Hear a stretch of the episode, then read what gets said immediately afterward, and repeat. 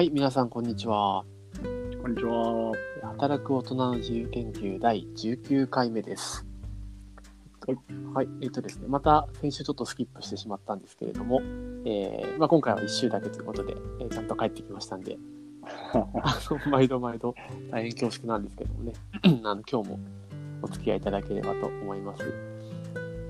えっ、と、まあ、いつも通り今日もですね、2人でやっていくんですけども、えー私、渡りと、あと、翔吾さんと、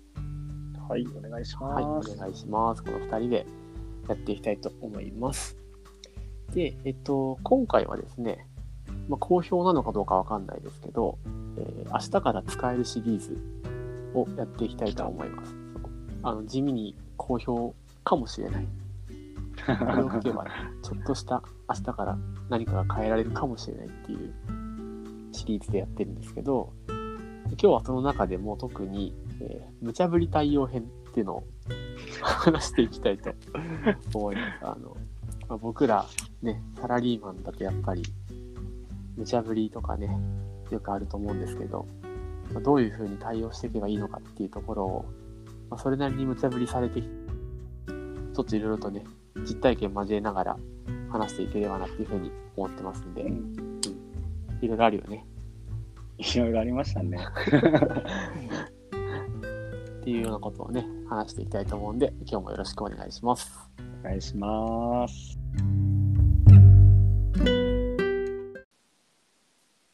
はい。ってことで、えー早速話していきたいんですけど、明日からできるシリーズの無茶ぶり編。無茶ぶりってよくありますよね。やっぱりね。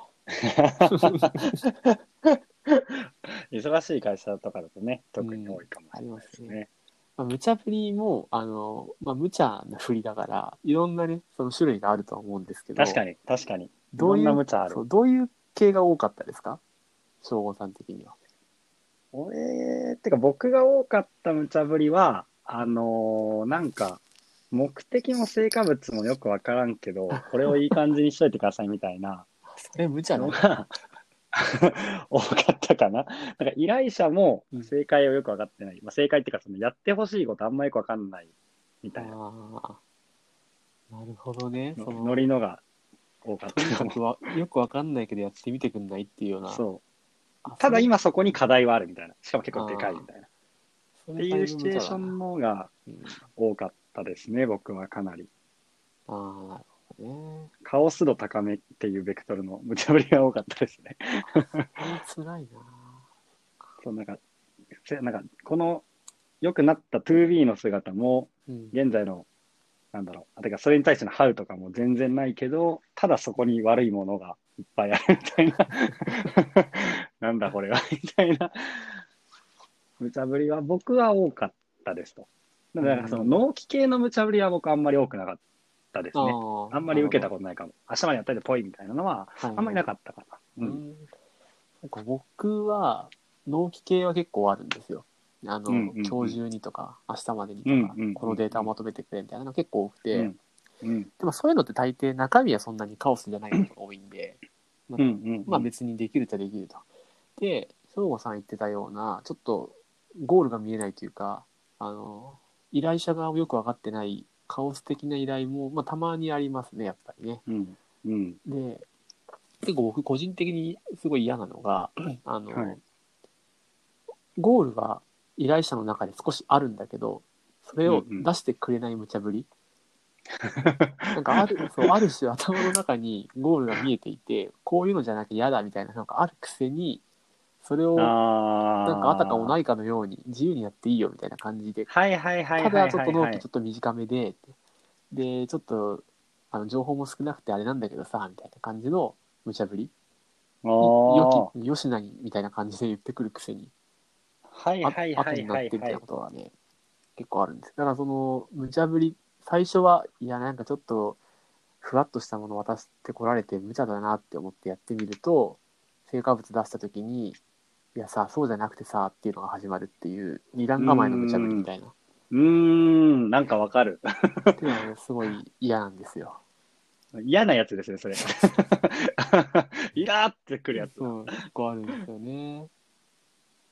あわかるなまあ依頼者も実はあるみたいなのは確かにうんあるっすね。よくある。結構よくあるかも。うん。こういうのがいいんだろうけどな、けどなんかな、みたいな。っとわかんねえし考える時間も僕今ないから、ちょっととりあえず投げてみるかみたいな。ノリのやつは確かに多いですよね。うん、そう、あるとは思うんですよね。で、まあ、そんな風にね、いろんな種類の無茶ぶりを経験してきてはいるんですけど、うんうん。まあ、じゃあどうやってこれに対応していけばいいんでしょうかねっていう。もちろん、その対応していけばいいっていうのは、その、実際にそれをこなすというか、やりきるっていう、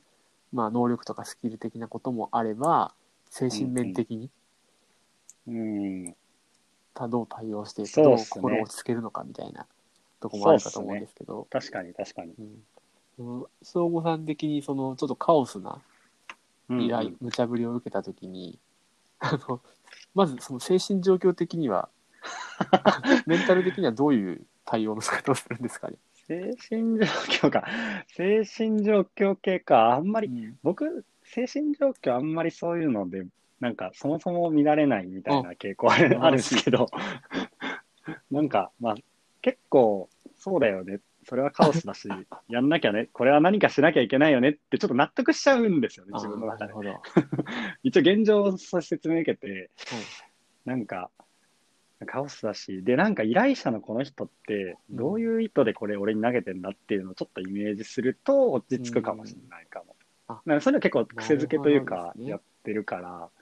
あんまりブレたことはなくて。で、大体3パターンで依頼者って。うんなんか、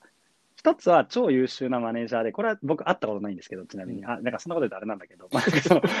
また聞きの話で、うん。あの、チャレンジ案件みたいな感じで、あえてや、はい本当にあえてやってるパターンのやつ。ああなるほど。うん。マネジメント教育の一環としてあえて仕事をこう、ちょっと背伸び仕事振ってる系のパターンのやつと、まあもう一個は本当にその上司に余裕がないと上司なのかまあその別なのか知らないけど、依頼者にその余裕がない系のパターンのやつですね。はいはい。なんでもう、なんで考えること自体を外注してるっていう系の仕事の振り方っていうパターンと、もう一個なんだっけ？あ、なんかブラ、さっきの、なんか、あたりさんの話に近いのかもしれないけど、なんか自分の考えも一応あるのだが、うん。なんかい、二人で考えないと不安系みたいな、そういうこう、脳みそ2個にしたいパターン。だから外注はあくまで脳みそ1個でタスクを移管してる考え方なんですけど、うん脳みそ1個増やしたいパターンとかまああるよねみたいな。っあそれは確かにありますねていうなんか心理状態、まあいずれにしても結構大変そうだなみたいな。うんなんか一番目でも、まあ、この人俺のこと、なんか仕事のことなんかこんな考えて大変そうだなって思っちゃうし、2個目とかもまあこの人も余裕ねえしなみたいな思っちゃうし、3番目もまあ確かに一人で考えるの不安だよねみたいな思っちゃうから、なんかそれでこうちょっとこう、よし、じゃあやるかみたいなメンタルの保ち方を僕はしますね。なるほど。それが、まあできるんだったらすごくいいですね。渡さんはどんな感じでメンタルは整えるんですか、そういう時。いや、僕もその、なるべく、あの、同じように心がけてはいるんですよ。やっぱり、うんうん。まあ向こうもね、大変だから、忙しいし自分よりもみたいな。うんうん、こういうね、そういう要件があまり決まってないような依頼も来るよね、そりゃっていうふうには思うようにはしてるんですけど、うんうん。まあ、とはいえ、例えばその堪能期シリーズとかで言うと、これ1はいはいはい。週間前にもすでに僕出してるよねみたいな、そのなんかリバイブというかさ、その元々のデータが今1週間後になってちょっと今日中にとかってそれはないよねって思ったりもするし、ああ、理不尽系っすね、それは本当に。そういう場合はもう心を無にするしかない。やっぱり確かに。もうそれをできなかった時の自分のねそのどっちが悪いかは別としてできなかった時のやっぱ自分の評価の下がり方とか自分に対する自信の下がりあのな、ね、喪失みたいなのはやっぱ嫌だなっていうところでうんうんうん、やりきることに対してちょっとなんとかモチベーションを保つっていうものとあとその二段構えのちょっと嫌な感じのやつはまたかっていうもう一回やられればなんとなくねこの人はそういう人だって分かっちゃうと思うんでうんうんうん。まあ用心するっていうので、なるほどうな、ん、確かに、だから基本ネガティブスタートになりますよね。無茶ぶりされると。メンタル的にも、そのタスク的にも、ね。まあ基本的にはネガティブないしはビハインドなうん。感じにはなりますよね。そうですね。ポジティブに捉えられるようなものは無茶ぶりとは認識しないかもしれない、なるほど。確かにここ、何をもって無茶ぶりと自分が認知するかは結構人によって違い出るかもしれないですね。今のそうね話聞いてて。そうそう。さっきのその翔吾くんが言っていた、そのできる上司があえてね、うんうんチャレンジングなことをやらせるっていうのも、それがそうだと気づければ、無茶ぶりではないはずだし。まあ確かにね。うん背伸びという意味では無茶だけど、そうそうなんかネガティブな印象はないか。自分の成長のためにって思えば、まあ、ある種ポジティブに捉えることもできると。うんうんうんうんうん。確かに。あ、だからそういう意味では僕、あんまり、なんだろう、ネガティブな無茶ぶりっていうのかな、うんはなかったかもしれない。うんそういう、なんか、まあ、言っ。たよね、それみたいなやつ。こうなるって言ったよね、みたいなの。あ、まあ、あったか。あちょっとは結構あったが。微妙にあったな。微妙にあった気もするが、うんまあなんかでもあんまりそう思ってないんだろうな。僕鈍感力高い気がしてきた今。自分で。結構鈍感な気がしてきた、そういうのに。いや、それは逆にいいかもしれあんまネガティブになならなかったのは良かったかもしれない。ない。うん。まあ、とはいえなんか多分そこは、なんか文脈とか、ものによって、なんかネガティブのの、まあいずれにしても多分何らかポジティブにリフレーミングする必要はあるんですよね。おそらく。うんそうそうそう。おっしゃる通りで。そこのハウはまあ一旦いろいろそれぞれ置いといたとして、まあ一旦何か思考をポジティブにしなきゃいけないっていうのは100%一歩目としてあると。うん。した上でハウ的な話で、なんかどうするんだろうっていうのはちょっと聞いてみたいかも。逆に渡さんとかそういう多分うん、やっといてぽいとか、言ったじゃんね、それみたいな のが多いって、なんとなく察してるんで、そういう時どうしたのかなっていうのは聞いてみたいかも。ハウのところで。あの、言ったじゃんね、みたいな人とかは、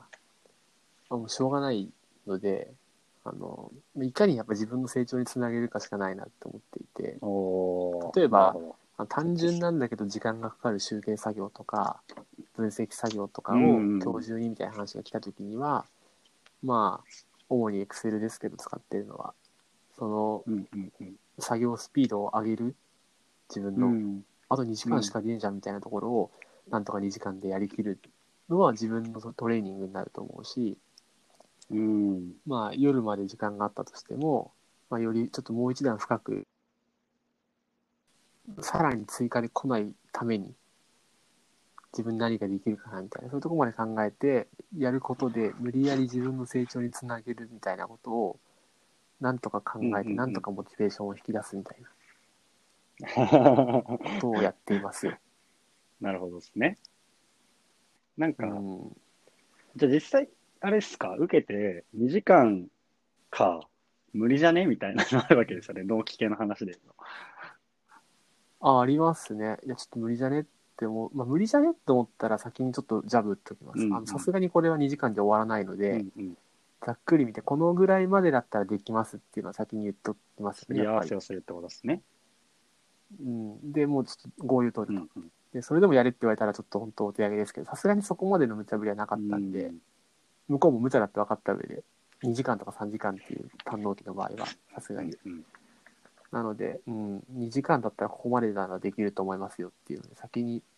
あの、まあ、妥協点というか、できそうなとこだけライン引いといて、まあ、そこに向かっていって、もし余裕があれば、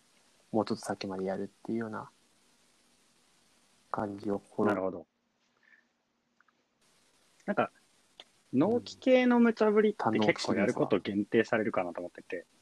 うん、明日から系で言うと、多分その見積もりをするっていうのが一発目ですよね、おそらく。てか、まあ、そもそも多分成果物のすり合わせを正確にするみたいなのが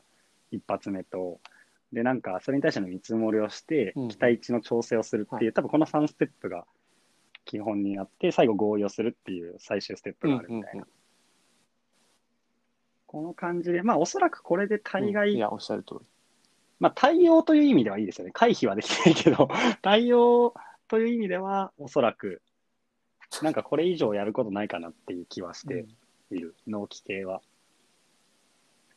いや、そうですね。そうそう。うまくまとめてもらったんであれなんですけどね。そうそう。そこをしっかり抑え、そのステップを抑えられれば、うん。特段ね、あの、よほどスキルが足りないとか、よほどの無茶とかじゃない限りは、トラブルにならない結構よくやっとちゃいがちだなって、他の人見てて思うのは、2時間かきつそうって思いながら、分かりましたって言って作業を開始しちゃうとか、自分の仕事にもうも持って帰っちゃうみたいな、もう自分の仕事にしちゃうみたいなな。ので、死亡するは、はいなんか割とよく見るなと思ってて、うん。あ、それ、で言うと。そうか、確かに。結構よくあるな。事故るな。うん自分もやられたこともあるし、まあやったこともあるなって思ってて、そういうの。だ無茶ぶりだと認識してない場合こうなるのかなみたいな。あみたい。な。始めてみて、ちょっと言ったら見積もりできてきて、うん無理だみたいな。これが割と地獄だなっていうのがあるんで、なんか意外とこれ回避するのさっき言ったステップですよねと言ったものの、なんか能力として、単純にその場でちゃんと成果物すり合わせるって意外とスキルだなって思うと、見積もりの正確性みたいなのもだいぶ大事だよねみたいな。うん。確かに。うん、その、その瞬間に、どこまでイメージできて、うんで、自分の能力ちょっと照らし合わすことができるかっていうのは結構大事で、見積もりをある程度瞬時に判断する力っていうのは意外とスキル的には難しい強スキルかそう。だなと今聞いてて思っちゃいました。うん、記事で言っててか。かうん結構さらっと言ったものの、それってとか思って。意外と持って帰っちゃったりするよな、みたいな。確かに。確かになあ、それ言われると、あの、僕なんか、そういう依頼をちょっとお願いみたいなこと言われたときに、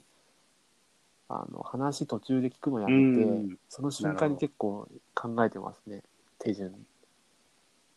うん、こここうでこうして、こうなって、うんこうしてやっていくと、お結構時間かかるなみたいなのうんは、うんうん。多分結構大事な気がしてるんですよ。なんか tips としては、その場でさっき言ったステップを消化するのはかなり重要だなと思ってて。なんか持ち帰って時差であのステップを踏んじゃうと、結構、うん、なんか遅しになってる可能性あるっすよね。もう遅いかもしれない。まあ、少なくともその日中にとか、まあ、何時間みたいな世界のやつだったら、もうその瞬間に、そのさっき言ったステップを全て消化するってやると、事故もないし、うん相手の期待値も調整できるから、変な評価の落とし方もしないみたいな感じになるのかなって思ってます。うん。いや、それは確かに今のはかなり tips を踏めたか、コアな。とめたかもしれない。納期、まあ、現場でも、やっぱ納期系ってこんな感じかなって思いますね、やっぱり。うん。うんうんうん。そうですね。むやみやたらにね。。ねなんかスタンスは丸なんですけどね。うんちょっとなんか、多分自分の首を絞める結果になることの方が多いから、まあ、リスクを下げるじゃないけど、っていう意味でも、うんなんかさっき言ったステップをその瞬間に踏むっていうのがすごい大事なんじゃないかなっていうのが明日から使えるでいうと、必要な気がしますね。本当に、あの明日から使えるシリーズっぽく、ね、なんかフレームワークっぽく言ってくれましたね。た。納期系は多分これでいけるんじゃないかな。うん。そうですね、そこのなんか、マインドフルネス的なところはちょっと 頑張ってもらいつつなのかなっていう感覚を持って頑張ってもらいつつ。あとはさっきのスポートの方であった、あの、納期系じゃないやつですね。何これってやつですね。カオス系案件の時ですね。顔、顔これの場合って相手も正解ないケースがほぼほぼなんで、なんか、すり合わせっていうプロセスがもうあんまりできなくて、でかつ見積もりも立たないっていううん、状態なんですよね。カオスだ。そういう、でもどう、どうします？僕なんかあんまりそこまでのカオスの経験がない 気がするんですよ、ランショはあれど、さっきの多分納期系は結構タスクとか作業みたいなレベルで、基本的に履行すればできるっていうことだと思うんですけど、うん。履行する内容すら立てなきゃいけないっていうシチュエーションですよね。だから、まあ、結構具体で言うと僕とかは、なんかいきなり移動させられてポンって、ぜ前職のベンチャーいただきに。いきなり移動してきて、なんかはい営業部だったんですけど、なんかうんすごい生産性低いからなんとかしてって言われたんですよ。え？みたいな。え？みたいな。さ、みたいな、生産性低いんだけどさ、みたいな。えじゃあ具体的に何がどう低いんですか的な話になるわけじゃないですか。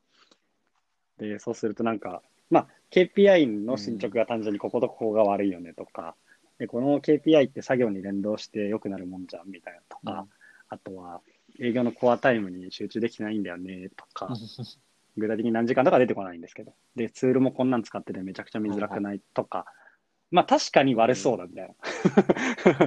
なんかすげえ悪そうだな、全体で表出してる問題としてはみたいな。なんだけど、あのーあんまりこう、打ち手がよくわかってないし、課題ありすぎて、よくわかっなんかいろいろわかんないけどよくしてねみたいな状態ですと。うん。で、まあ、これが多かったですよ。で今のは結構大きな話として、大きなタスクレベル、おタスクっていうかもうプロジェクトにしていいレベルだと思うんですけど、ポンってきたっていうお題目の時の、まあ印象が僕は結構強くて、うん。だからもうすり合わせとかなかったんですよね。いい状態ってなんだみたいな。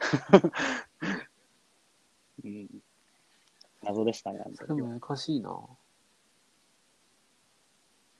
そうなんですよね。それどうすればいいんですけど、だからもうそういう時って、結構まあこれは僕がやったやり方なんで実際にどうかっていうのは本当にちょっと何がいいかはまあいろいろ諸説あるとは思うものの、僕の場合はその時は、えっうんとまあ、結果何の数字をやっぱり上げるのかみたいなところは、まあ決めに行くというか、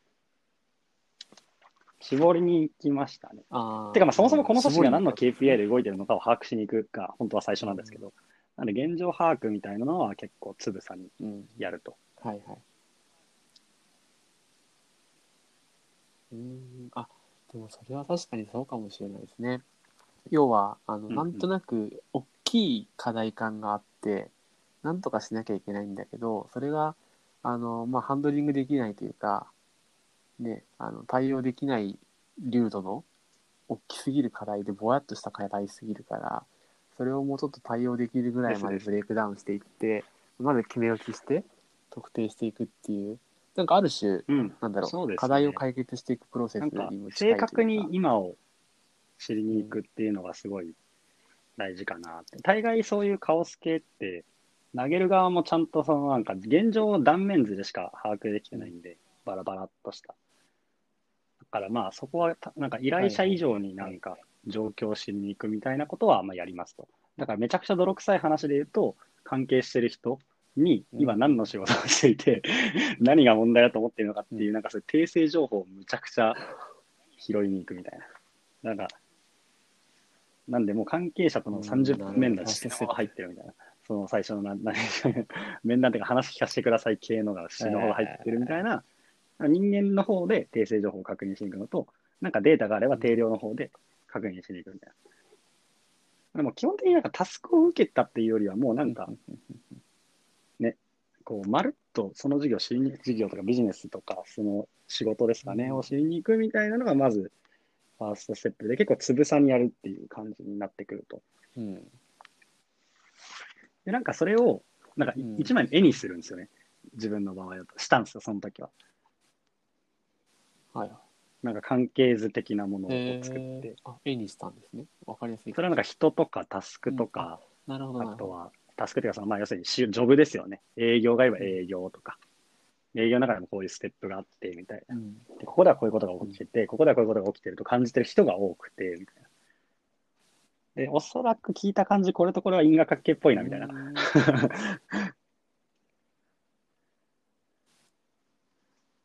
そうですね。だからもう、知るが最初かなと思分析してるまあ自分の整理という意味でも、パーッと一枚の絵に起こして、で、そのタイミングで一回依頼者に持っていくみたいなうん感じですかね。こういう理解なんですけど、今の状況ってみたいな。うんまあ絞れていないものの、なんか合ってますみたいな。合ってますっていうか、こういう理解をしたんですけど、みたいな。うんうんなるほど。つまり、まあ、最終的にはその成果物というか、ゴールイメージを共有できれば、まあ後でそこに突っ走っていく。最終的にタスク化しちゃうこともできるけど、まずその前段として現状をしっかり把握していくと。で、その状態を一旦すり合わせをして、でそこからじゃあ、だったらここが問題っぽいですよね、みたいなところに進んでいくっていう。問題の特定の仕方も、なんかふわっとしてる分、課題自体が。なんか、コマ、小課題が複数個あるんで、なんか、よくやっちゃうやり方は、これなんかも元リクルートにいた人事部長の人が一瞬上司だったことがあって、前職で、その人に言われたんですけど、まあそういうシチュエーションまで持っていくのはいいと。はいで、その時にタスてか課題がじゃあ、例えば10個出てきたとして、うんじゃあ1から10まで並べて優先度決めて解決しましょうみたいなやり方を君はしてるんだけど、みたいな。なんか、めんどくねって言われて、確かにってなって、はいはい 確かにめんどいっす、みたいな。でオセロあんじゃんうんみたいな、その人の例えよく分かんなかったけど、でもなんかすごい印象になあって、いまだに覚えてるんですけど、はい。オセロあんじゃんって言われて、はい、みたいな。で、黒がつんじゃうんん、君、みたいな。はい、みたいな。うん。で、白を黒に変えるのに、1個のやつだけ、こう、パタって黒にしていくのを10回繰り返すのって、結構大変だし、てか、それやってる間に盤面埋まるじゃん、みたいな。うん。なるほどってなって、はいそうしてる間に競合に負けんじゃん、みたいな。はいはい確かに。なんかそんなこと言ってて、だから、1個黒をパンって置けば、複に。数の白が全部ひっくり返る、まあ、ないしは大多数がひっくり返るみたいな、その課題の因果とその根っこをクリティカルに1個だけやるみたいな仕事の仕方を覚えた方がいいよみたいな、すげえ印象に残ってて、おーそうなんですよ、さすがと思って。まあ、いいこと さますがやな、この人は、思って。すごいななんで僕もさっき因果関係を明らかにするみたいなことをちらっと言ったんですけど、割とそれが大事で、こう消化題は正面的にバーって見えてて、なんだけど、これを一ってポンってやれば、まあなんか10個あるうちの6個ぐらいいけそうだねみたいなソリューションを作りに行くっていうのがなんか次になっていって、それをタスク化していく感じなんですよね。タスクっていうかまあターゲットにして成果物にするみたいな。うんうんつまり、なるべく要はコン、まあ、何か課題が複数あるとしたら、全体的な課題感の中の根本原因になりうるものを探しに行くってことですよね。あのもう全ての根本でなくてもいいんだけど、いくつかのものとかにまたがっていくような根本的な原因を、もう枝葉の一番先っぽを潰しに行くんじゃなくて、もうちょっと枝分かれする手前の幹の部分にできればっていうちょっと抽象的な話になったもの、まあ折しも依頼者はこなんか営業の生産性を上げてってその時で言ってるんですよ。つまり営業の生産性をまあ上げさえすれば、なんか目の前に見えてるいろんな問題が解決するんだなっていう、まあはい。折しも言ってたなっていうのを思い、まあそこからだから生産性を上げるためにみたいな感じでガバッと、なんか組織の雰囲気めっちゃ悪かったんですけど、最終的にやったアウトプットって、えっと、業務システムの改善だったんですよね、その時は。だからまあ必ずしも表出しろ問題とソリューションって一致しないよね系の法令だったんですけど、自分のやったあれでは。まあでもやっぱり、最初はなんか組織変えてみたいなノリだったんですよね。生産性を上げて雰囲気良くしてみたいな。でもなんか生産性もなんか上げた方がいいよねぐらいのノリでふわふわしてたりしたので、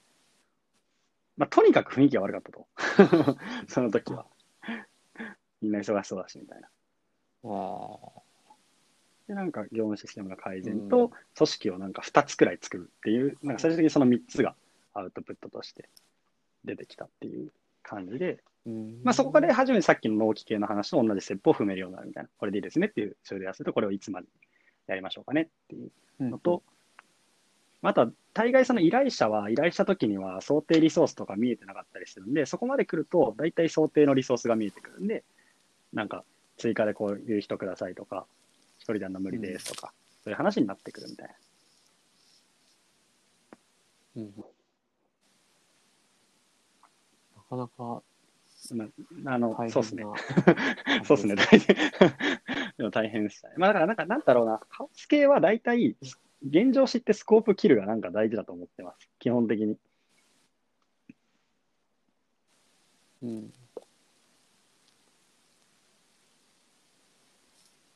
いや、でもそれしかないまあ、ですね。そういう、なんか、tips にちょっと最後の話がなりきれなかったのがあれなんですが。うん。まあ、ちょっとね、あの、無確かぶりの中あまりにか難しいところというか、だと思うんでね。うん。まあもし、なんだろう、でも、そこまで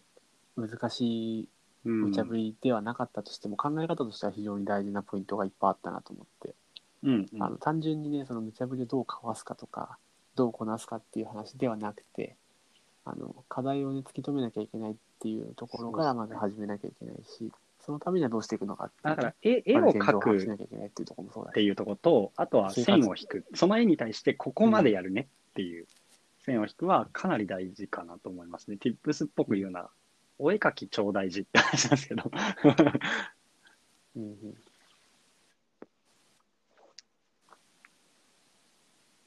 ごい大事な、そうですね。最後、かわし方ぐらい軽く大事な勉強しておきます。すね。今のややっつけ方2つやっちゃったんですけどね。かわし方みたいなかわし方軽くか。華麗なるかわし方かわ。し方か。そんなにかわした記憶もないですけど、あの、うんまあ、100%まるっとかわすのは難しいと思うんで、それこそ、あの、うん納納期的なところ、時間が例えばないとか、あとは、なんだろう、これは100%自分でできることじゃないとかっていうところであれば、うん。ここまではできるけど、ここから先はできませんとか、ここまでは僕がやはいはいはいりますけど、ここから先は誰々さんですよとか、あとはここまでは誰々さんで、そこから先だったら僕ですけど、みたいな感じで、ちょっともうスコープタ切っちゃうスクの中でも割り当てとか、できるできないはもうくっきりスコープ、まあこれまたスコープキルになるんですけどね。で、うん、もう、まあ、かわす、かわすって言ったうん、ら、ああ、確かにそれも大事。自分じゃないですアピールをやっぱするしかなじゃないです。うんできないからかわすっていうのも、もちろんあるとは思うんですけど、確かにね、できる前提だとねできないと、かじゃないからさ、かわせないしね、あんまり。あった場合には、そもそも。そう確かに。そうそう。いや、できるかできないかじゃなくてさ、やるかやらないかだよみたいな話の時って、やっぱりね、その、時間がなくてできませんみたいな話じゃないので、そうなったらね、確かに。やっぱり、それはここは僕じゃないですよとか、縄張りをきっちりやるってことですよね。っていうことなのかなっていう気がするんですけど、うん。そうそうまあ、責任転嫁とも言えますけどね。責無茶ぶりの連鎖これも無茶ぶりなのか。そう、無茶ぶりを無茶ぶりするっていう、ちょっとひどいことになりますけど。なんかまかあ違う角度で言うならなっていう。これ超クソみたいな話今からしますけど、なんか僕がやった感じ出しつつ僕は作業してないっていう意味でのかわし方は結構よくやったかなっていう気がする。なんかさっきの渡さんのやり方は、えっと、お100の仕事を10、10、と？いうと。10、10、10って分解して、その場で10の合意を取るみたいな、10ずつ合意を取っていくみたいなやり方なんですけど、僕の場合は100で受けちゃうんですよ、はい一回、まるっと。はいはい。受けちゃって、僕が、えっと、タスクをうんさらに下に、誰か下とか横とかに分解して振っていくと、最終的に僕は100の仕事を受けた人間になって、まあ、それにディレクションだけしてれば、成果物は完成するっていうや。り方を大手行って覚えて、これは楽だって思いました。これめっちゃ楽やなって思いました。なるほどね。なるほど。それはね、そう、うまくできれば楽ですけど、まあでもやるのもなかなかね、まあまあ、そこはね、別途必要だとうまとして。くディレクションするスキルとかは大事だと思うし、それが、あの、無茶ぶりにならないようにするっていうのはやっぱりだ、から結構、まあこそこのまあ、今に分けたとは言ったものの、まあ、ここはもう無理だな、依頼先ねえなとこは自分でもちろんやるしかないんですけど、これは人に言ったらやってくんねえかなみたいなやつとかを見積もるっていう、そこも含めて見積もっちゃって、みたいな。なんかそれでこう、ちょっとね、振って、振ってというか、ちょっとお願いしますよという感じでやるというやり方はちょっと覚えましたね。うんダークサイドスキルっぽいけどそれはでも面白いなんか割とそういうですね。結構だ、なんか、ダークサイドハックっぽい感じですよね。あの上司から自分への評価は丸々もらっておきながら、自分の実動時間をまあ、あ取らせないみたいな。体制図というか、なんというか、こういう人にも協力してもらいましたって、もちろんちゃんちゃんとその証言はして、うんあの、やってくれた人たちにもちゃんと花を持たせるっていうウィンウィンのやつは当然、はいはいはうん。当然そこはややるとして、ただなんかディレクションもできたし、とかは、いちゃんとさばいたって結果出せばまあ OK だったんで、うん。文脈として。うん。で、しかもまあ、それ人に振るのもなかなかスキルいると思うんで、うん。そこもやった上でやってくれたんだな、みたいな。で、依頼者も大体パンパンだったり詰まってるんで、そうなんかあんま気にしないじゃんね、プロセス。だから、うん。そうそう。だ確から意外とそこの見積もりしてみると、案外やってくれたりすることはあるかなっていうのと、自分のマネジメントのスキルも逆につくから、なんかいいなっていう。感じの逃げ方というか、そういうかわし方というか、をしてましたね。うん。なるほど。いや、まあ最終的にね、ちょっと、かわし方、逃げ方の、まあ、な感じです的。なところも、こんな感じですよと。っていうところでね、今日は、まあ、話してきましたけど、まあ、ぼちぼちいい感じにな時間になってきたんで、ちょっとまとめに入りたいと思うんですけど、まあ、まあ、細かいまとめはね、ちょっと僕は得意じゃないんで、あれなんですけど、あのまあ、今日話したこととしては、まあ、無茶ぶり、まあ、あの、明日からできるシリーズで、無茶ぶりの対応の仕方っていうところだったんですけど、まあ、そもそもね、無茶ぶりの種類がありますよねっていうところをね、話してきたのと、で、まあ、それに対応していく上で、うんちょっとメンタル面の整え方ってどうなんでしょうねっていうところ、あとは実際に、その無茶ぶりに対して対応する、まあ、スキル的な、うん能力的な実際の対応の仕方っていうところを話してきましたと。で、まあ、納期的なところって言えば、もうほとんどタスクなので、うん。まあ割とね、ステップ踏んでいけば簡単ですよと。でただ、あのまあ、ちゃんと事前に話を受ける前に、どれぐらいこれ時間かかるんだろうとか、どういう作業が必要になるんだろうっていう見積もりを取った上で、えーちゃんと相手とゴールをすり合わせて、えー取り掛かっていくと。うん。そういったプロセスを踏めば大丈夫でしょうっていう話があって、であとは省吾さんが経験したような、ちょっと完成物もよくわかんないし、なんかふわっとしたうんうん。なんか改善してくんねみたいな、そういうカオスな話。っていう時に関しては、えーまあ、原因を、原因というか、まあ、課題をまず追求していかなきゃいけないっていうところで、まずは現状を把握する。で、その上で、まあ、こういった課題がいくつか見えるんですけどっていうところで、その中でも一番クリティカルっぽいところを攻めに行くっていうところで、えー依頼者と合意を取っていく。で、それをタスク化するっていうステップで、どんどん進んでいくのがいいんじゃないかっていう、